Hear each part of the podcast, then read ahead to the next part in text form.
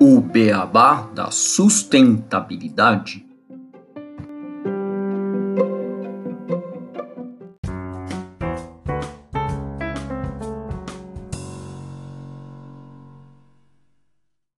Destaco aqui o compromisso de eliminar o desmatamento ilegal até 2030, com a plena e pronta aplicação do nosso Código Florestal. The United States sets out on the road to cut greenhouse gases in half, in half by the end of this decade.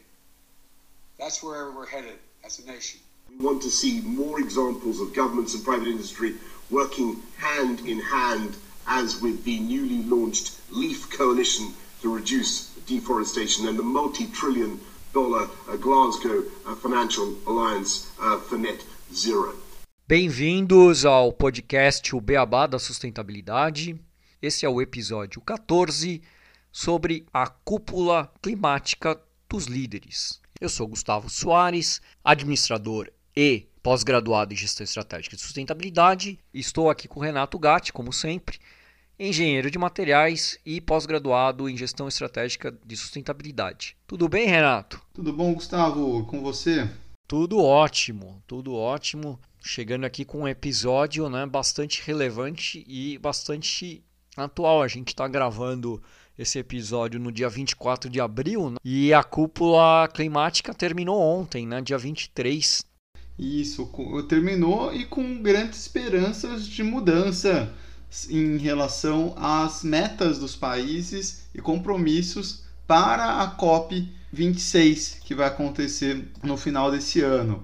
Para vocês ouvintes terem uma noção, essa cúpula climática dos líderes que aconteceu agora, ela se encerrou com o presidente dos Estados Unidos, o Joe Biden, fazendo promessas de criar milhões de empregos verdes e com metas bem ambiciosas de redução das suas emissões de gases de efeito estufa.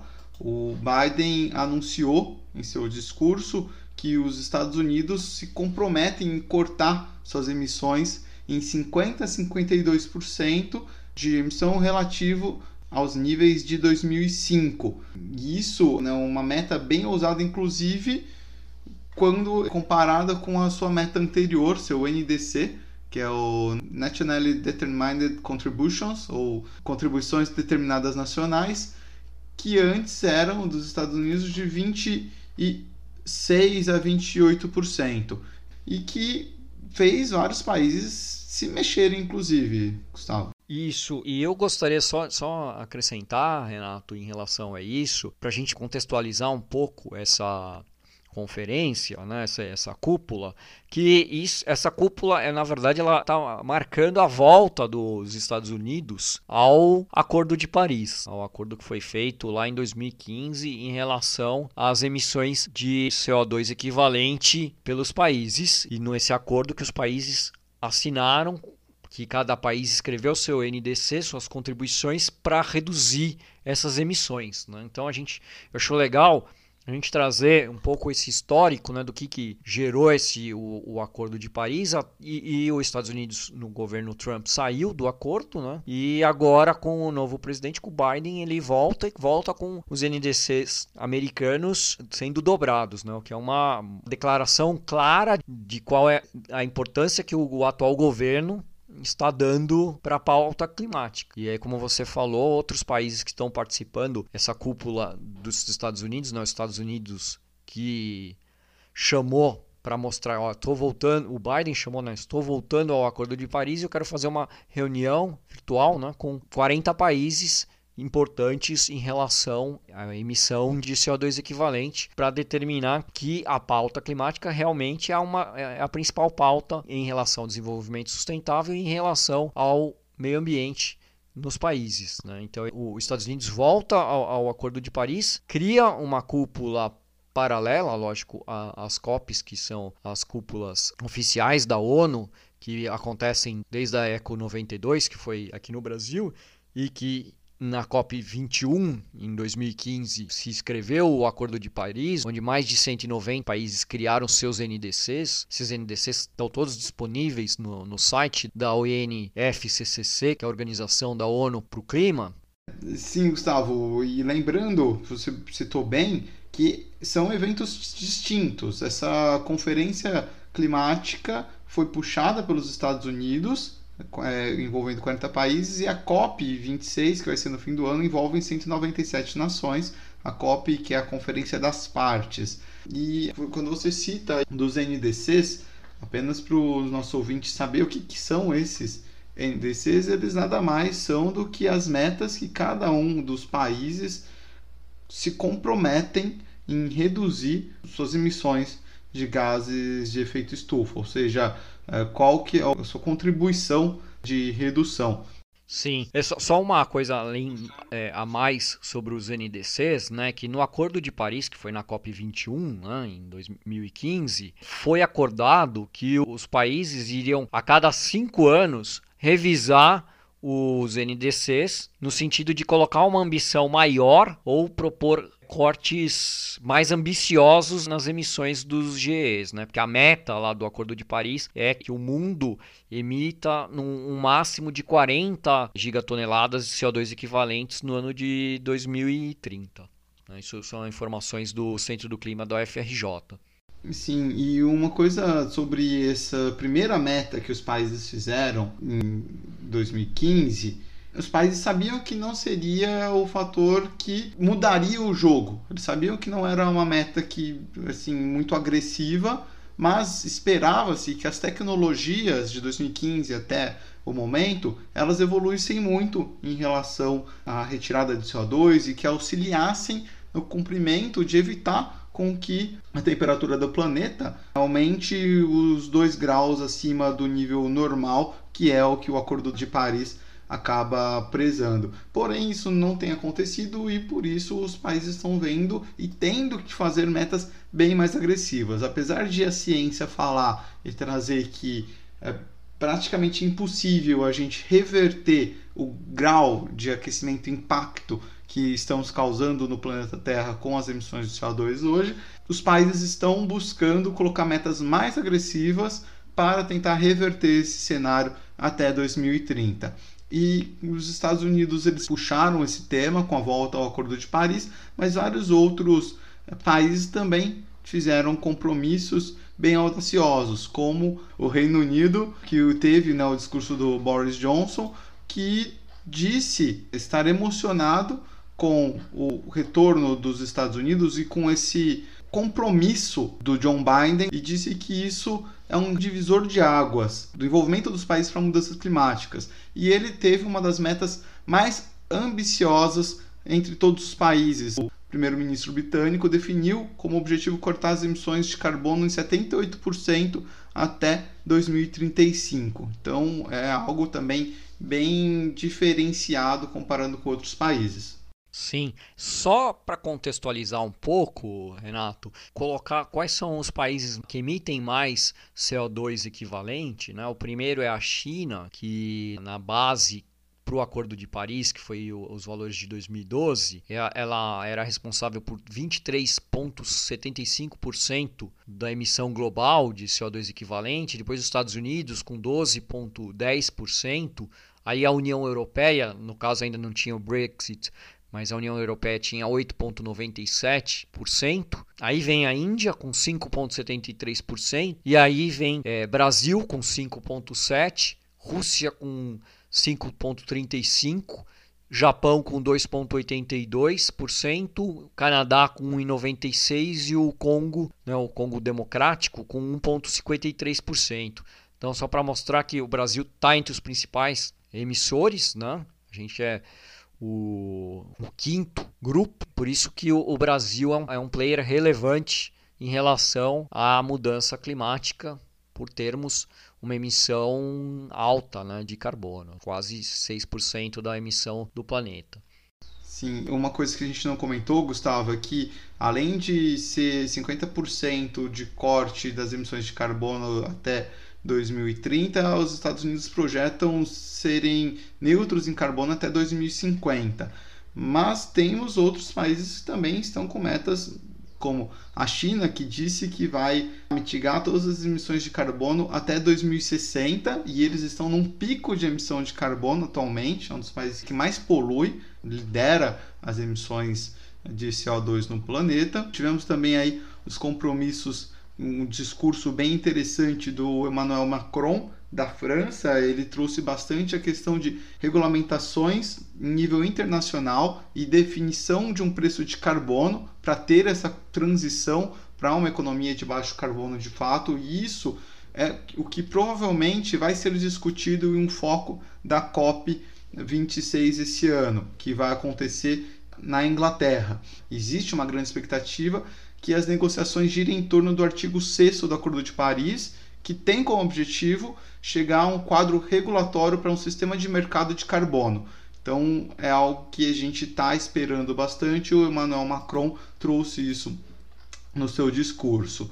Também achei interessante a fala do primeiro-ministro da Índia, o Narendra Modi, que trouxe uma questão mais de estilo de vida sustentáveis e filosofia orientadora para a gente retornar um pouco ao básico, para ser um pilar na estratégia econômica na era pós-Covid para enfrentar essas mudanças climáticas e como que a humanidade como um todo tem que ter ações concretas para a gente conseguir mitigar os impactos da emissão de gases de efeito estufa. Além desses países, Renato, que você falou, por exemplo, Angela Merkel, né, chanceler alemã, ela colocou também o fato de ser um desafio hercúleo, né, que exige grande transformação do modo de viver, principalmente nos países industrializados, e ela fala em relação ao financiamento em que os países que iniciantes, né, os países que, que já poluem há mais tempo, eles, eles se comprometeram a, a, contribuir com 100 bilhões de dólares anualmente para o financiamento da política climática, estendendo isso é, até pelo menos 2025 e que a Alemanha dobrou os seus gastos climáticos no ano de 2020 para 4 bilhões de euros anualmente. Outro país que estava presente nessa cúpula foi o Japão, né, que o Yoshihide Suga colocou que a meta vai ser um corte de, das emissões de 46% até o ano de 2030, também aumentando bastante o valor em relação ao anterior, que era de 26%. Só complementando que existia uma expectativa, uma pressão do governo Biden para que o Japão definisse uma meta de 50%. Gustavo, eles fizeram ali 46 para eu acho que agradar um pouco o governo, mas também não quiseram se comprometer com uma meta tão audaciosa igual outros países. Sim. Outro país que aumentou bastante a meta foi o Canadá, né? Que o Justin Trudeau o primeiro-ministro canadense colocou a meta entre 40% e 45%. Era 30, ele, ele também está aumentando bastante a meta. E como presidente da União Europeia, a Ursula von der Leyen, ela colocou que a meta da União Europeia seria de pelo menos 25% até 2030, como União Europeia como um todo. E, e falando do, dos países, a gente citou vários aqui, Gustavo, mas teve dois assim que eu acho que é, foram um pouco diferentes. Um que eu, eu queria só comentar que foi o do presidente Vladimir Putin da Rússia, que ele bem assim direto estão abertos a receber investimentos do país para que eles façam alguma ação e deixou bem claro a questão de aumentar a quantidade de energia de fontes de baixo carbono é, incluindo a de energia nuclear. E o Brasil, que a gente acabou não citando, obviamente, para deixar aqui para discutir um pouco mais em profundidade,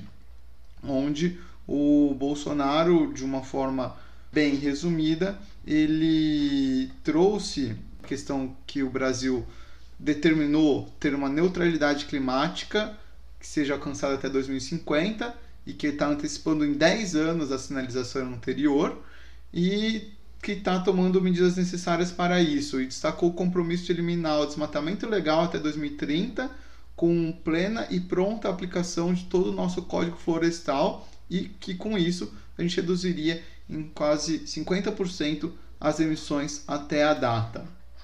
Porém, após esses anúncios né, e compromissos com a cúpula do clima, a gente teve uma notícia ontem do Bolsonaro sobre um corte da verba para o meio ambiente. A gente teve um fechamento da verba orçamentária para 2021 com alguns certos atrasos e nessa verba o presidente cortou quase 240 milhões da pasta de meio ambiente e uma grande discussão, uma grande dúvida, dado que esse, planejamento orçamentário já estava no teto, a gente não tem da onde tirar os outros investimentos, né? é da onde que vai vir o dinheiro para essas ações para que a gente atinja esses compromissos que a gente assumiu perante todos os 40 países nessa cúpula dos líderes do clima.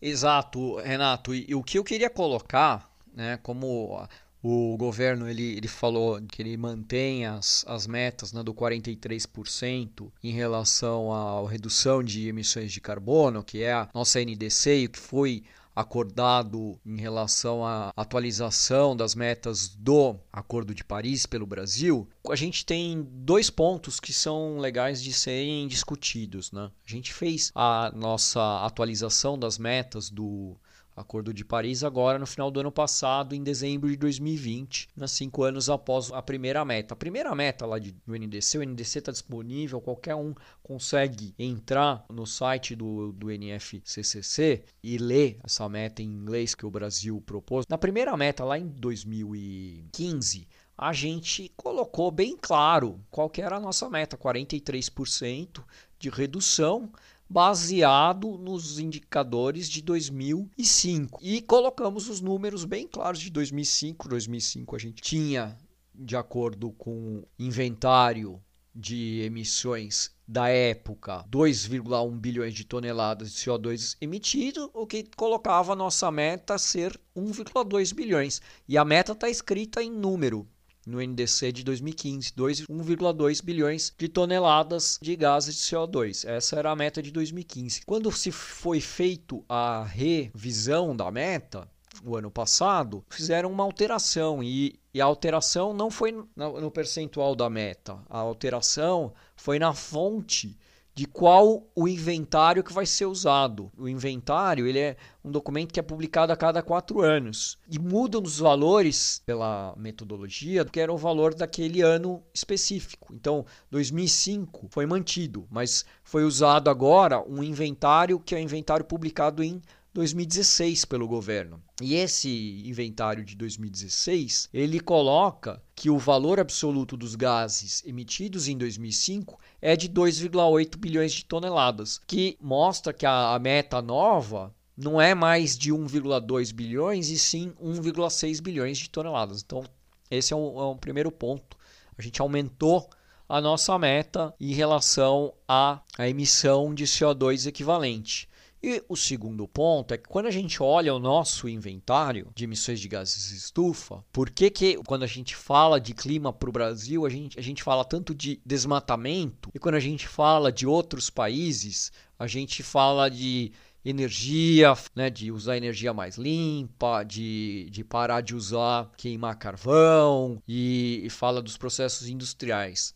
Que para esses países mais industrializados, né, China, os Estados Unidos, as principais emissões de CO2 são energia e processos industriais. Para o Brasil, não. O principal emissor de CO2 é o uso da terra, a mudança no uso da terra e das florestas que é o desmatamento. Então, por isso que o nosso tema principal, sempre quando é falado, é o desmatamento, que o desmatamento e a agricultura, eles equivalem a mais de, de 60% do mais de 80% até se pegarmos o de 2005 de 2.8 bilhões que a gente tinha, 2.3 eram de agricultura e desmatamento, com 1,9 do desmatamento. Então, por isso que o desmatamento é, é, o cerne quando a gente fala do Brasil. O Brasil, se não tivesse desmatamento, não seria um player relevante em relação à emissão de, de CO2 equivalente. E aí, um terceiro ponto que, que a gente coloca em relação ao governo atual, que é esse aumento no desmatamento que a gente teve nos últimos anos, eu posso pegar aqui uma notícia de 2017 do, do jornal Correio Brasileiro que mostrava que o Brasil, em 2017, tinha reduzido 2,3% da emissão de gases do efeito estufa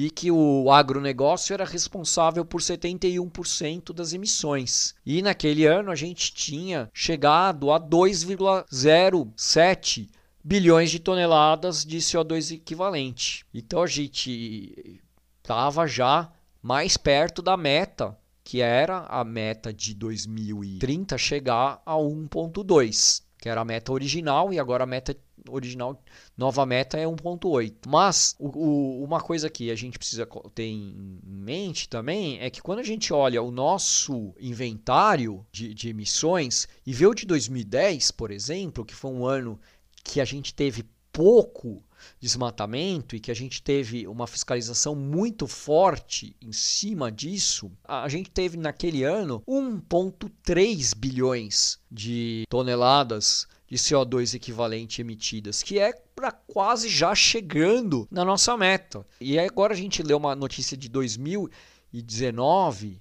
do, do jornal Folha de Pernambuco, que mostra que nesse ano de 2019 nós tivemos um aumento de 23% nas emissões nessa categoria de uso da terra e aumentando novamente as nossas emissões globais, chegando a, a emissões muito maiores do que a gente tinha em 2010, né? chegando a, a uma casa de 2,2 bilhões. Então, mostra que, ao contrário do que foi dito, a gente está aumentando a nossa emissão e não diminuindo os indicadores para chegar próximo dos 1,2. A gente já chegou em 1,3, 1,4 lá atrás e agora a gente já está voltando a, a níveis próximos do de 2005. E comentando, Gustavo, até uma oportunidade que a gente está deixando passar, porque se a gente olha para o que a COP 26 está prevendo de regularizar, como que regulariza esse mercado de carbono. E o Brasil tem uma grande oportunidade em suas mãos, porque a gente eh, já é um país com emissões baixas, tirando a questão do desmatamento. Se a gente conseguir atacar esse problema, que sim, deveria ser uma coisa simples de fazer, a gente poderia começar a ter um lucro em cima é, dos outros países com a compensação do CO2 com toda a nossa produção industrial, que é o que a maioria dos países estão sofrendo hoje.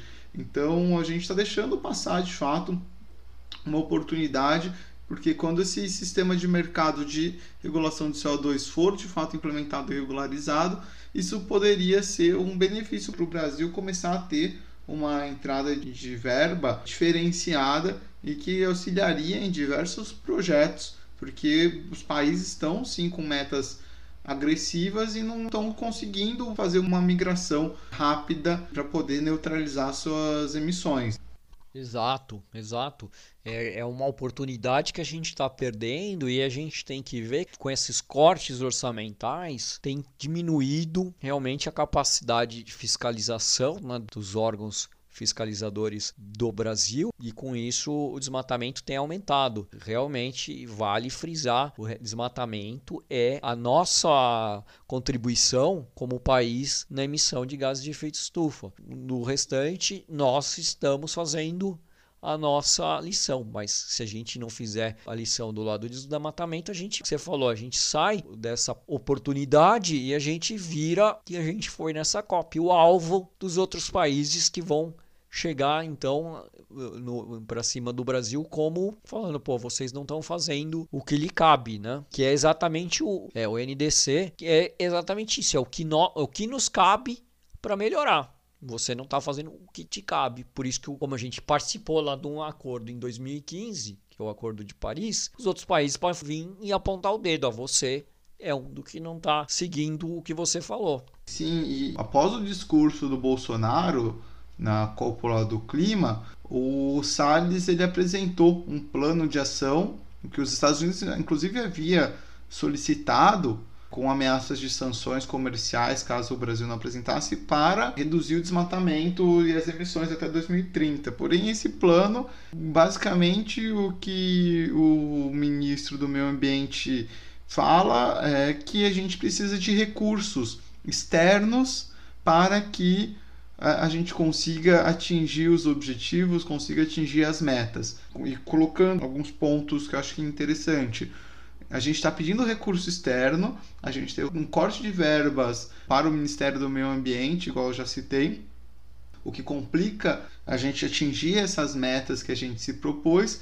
E no passado, é um passado recente, em 2019, o Brasil deixou de receber fundo de outros países, como Alemanha e Noruega, cortaram aportes milionários que garantiam um fundo Amazônia que era destinado para a preservação da região amazônica. E esses cortes foram feitos basicamente porque os países entenderam que o governo federal estava paralisado não estava fazendo nenhuma ação enquanto a gente estava tendo desastres ambientais. E também no início de 2020 a gente teve o recorde de queimadas, né, como você já comentou, tanto no Pantanal quanto na Amazônia, sem falar de polêmicas recentes que o Ministro do Meio Ambiente tem se envolvido na questão do desmatamento ilegal. A Polícia Federal apreendeu 200 mil metros cúbicos de madeira extraída ilegalmente no valor de 130 milhões de reais e o ministro disse que não, era de fonte legal, que não tinha problema, porque que a Polícia Federal estava encrencando com aquilo, sendo que é, a Polícia Federal confirma e, é, e garante que era de terras de grilagem.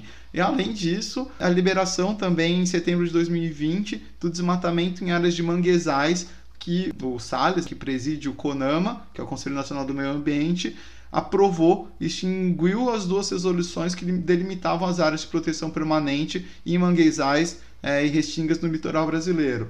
Sem comentar também né, de quando ele fez aquela polêmica declaração do passar a boiada que a imprensa estaria olhando para o Covid lá em maio de 2020 e que deveria aproveitar para passar a boiada falando de liberar algumas portarias para a desregulamentação das áreas de preservação ambiental e exploração em terras indígenas. Ou seja, é, é muito contraditório. A gente tem um discurso de colaboração, a gente quer se comprometer com os países para nos queimar no exterior, a gente tem uma oportunidade gigante de ser um coadjuvante nessa enfrentamento às mudanças climáticas, é fazer algumas ações de preservação ambiental das nossas florestas, porém os nossos políticos estão fazendo totalmente o contrário, estão pedindo dinheiro externo, cortam a verba do Ministério do Meio Ambiente, mas eles não tomam nenhuma ação e perderam o investimento porque não tomaram nenhuma ação e estão fazendo várias ações que vão na contramão dos discursos que a gente precisaria ter. Além deles cortarem o, o dinheiro, né, tanto no, no Ministério como no, no IBAMA e no ICMBio, que são as, as autarquias que fazem a fiscalização, né, e a gente já vê que isso tem notícias, por exemplo, da Folha de março do ano passado, que em 2019 tinha reduzido 34% a, o número de multas por infrações ambientais. Aí em 2020 reduziu 40% em relação a 2019. Então, vê, é, imagina em relação a 2018, né? porque é 40 mais 34%. Mostra que o que está sendo feito de fiscalização agora é muito, mas muito menos do que era antes. E que o que vai totalmente de acordo com o que você fala. O discurso que foi feito na cúpula está muito diferente das práticas. Né? As práticas não são as mesmas do discurso. E é uma coisa que a gente, como população aqui brasileira, temos que ficar de olho, temos que cobrar, porque isso queima o Brasil no exterior. Literalmente, né? Sim, porque, assim, onde se viu, os nossos representantes legais basicamente ficam falando algo para agradar os países. Porque falar é fácil, falar o que todo mundo quer ouvir é muito fácil, mas cadê as práticas dessas ações que vão resultar em, questões positivas de fato. E se a gente não tomar essas ações, a gente vai começar a sofrer sanções. A China já disse que em suas metas que vai deixar de negociar com países que não estão cumprindo com metas ambientais. Da mesma forma, os Estados Unidos, se a gente perder uma relação comercial com esses dois países, o Brasil vai entrar em uma crise econômica gigantesca, que são basicamente os dois principais países e relações comerciais que nós temos atualmente, né, que mais compram insumos do Brasil. Sim, são os nossos grandes parceiros, né? E, e, a gente tem que lembrar realmente que quando a gente fala das questões climáticas, no nosso caso é, é desmatamento. A gente não tem que fazer o. Ah, não, vamos. O foco nosso é trazer a energia para hidrelétrica. Não, a gente já tem isso. O nosso foco é reduzir poluição das indústrias. É, mas não é tão grande. É desmatamento, é desmatamento, é desmatamento. Né? É, a gente não tem outra, outra ação a ser feita. Tema bem interessante, a gente vai ainda ouvir falar bastante desses desdobramentos sobre essa cúpula dos líderes do clima e mais no final do ano da COP26, Gustavo. E obviamente vamos sempre trazendo isso para que nossos ouvintes estejam inteirados sobre o que está acontecendo também em questões políticas em relação às iniciativas ambientais que o mundo está tomando. Exato, espero que os nossos ouvintes tenham entendido bem a diferença entre cúpula dos líderes, a cúpula do clima, né? essa contextualização dos Estados Unidos e da China, né? mas principalmente dos Estados Unidos, voltando para o Acordo de, de Paris, voltando a ter forte essa agenda climática na sua agenda como nação. E a diferença entre essa cúpula foi capitaneada por eles e a cúpula da ONU, a, a COP, que acontece no final do ano. E acho que dito isso, a gente pode partir para a próxima sessão das curiosidades. Isso mesmo, Gustavo. Vamos para as nossas curiosidades.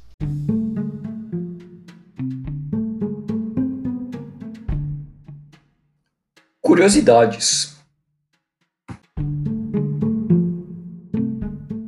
A curiosidade de hoje trata um pouco sobre emissões de CO2, pegada de carbono e também essa cúpula do clima, que foi realizada integralmente através de uh, reuniões online, devido à Covid-19, os países não se reuniram presencialmente. A COP 26 ainda não se sabe se será presencial ou à distância, mas a cúpula dos líderes do clima, realizada nos dias 22 e 23, foi de forma digital.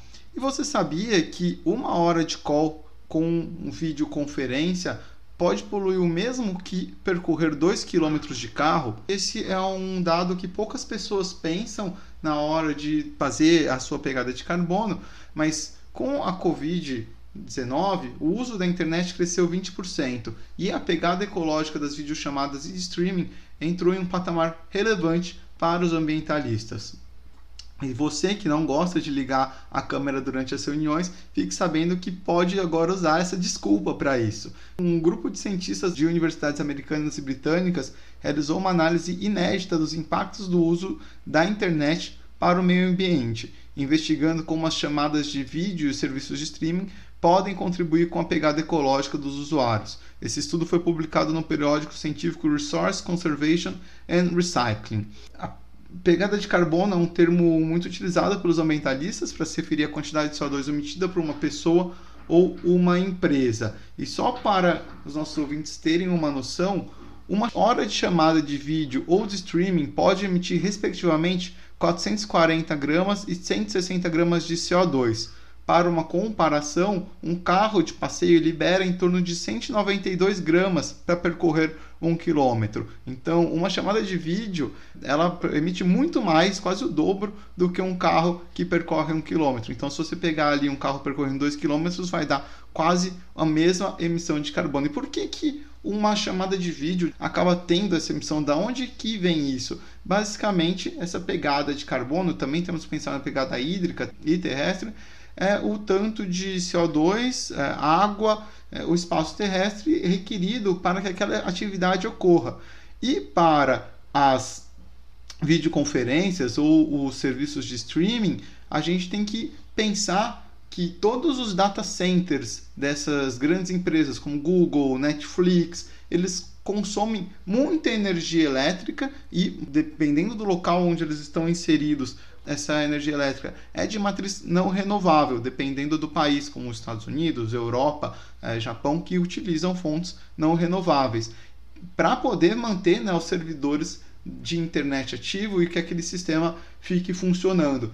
Sem falar na quantidade de ar-condicionado também para manter os sistemas resfriados, refrigerados de uma forma com que otimize toda a tecnologia eh, e mantenha os serviços eh, funcionando.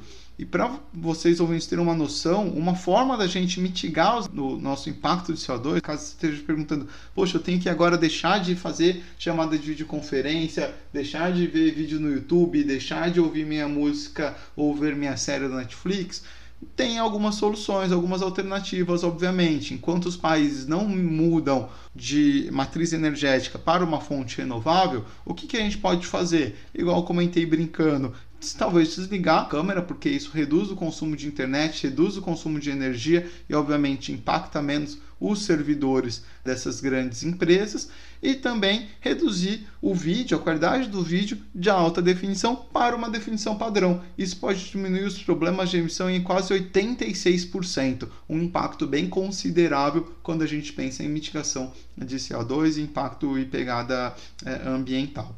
E para vocês terem uma noção, se continuar como tendência até o final de 2021, esse consumo de tráfego de internet devido ao aumento, né, devido à Covid-19, esse aumento de 20% do tráfego de internet em diversos países, seria necessário uma floresta um pouco maior do que a Síria, ou seja, 185 mil quilômetros quadrados, para absorver todo o carbono emitido com o consumo de internet desses serviços de videoconferência, streaming, etc.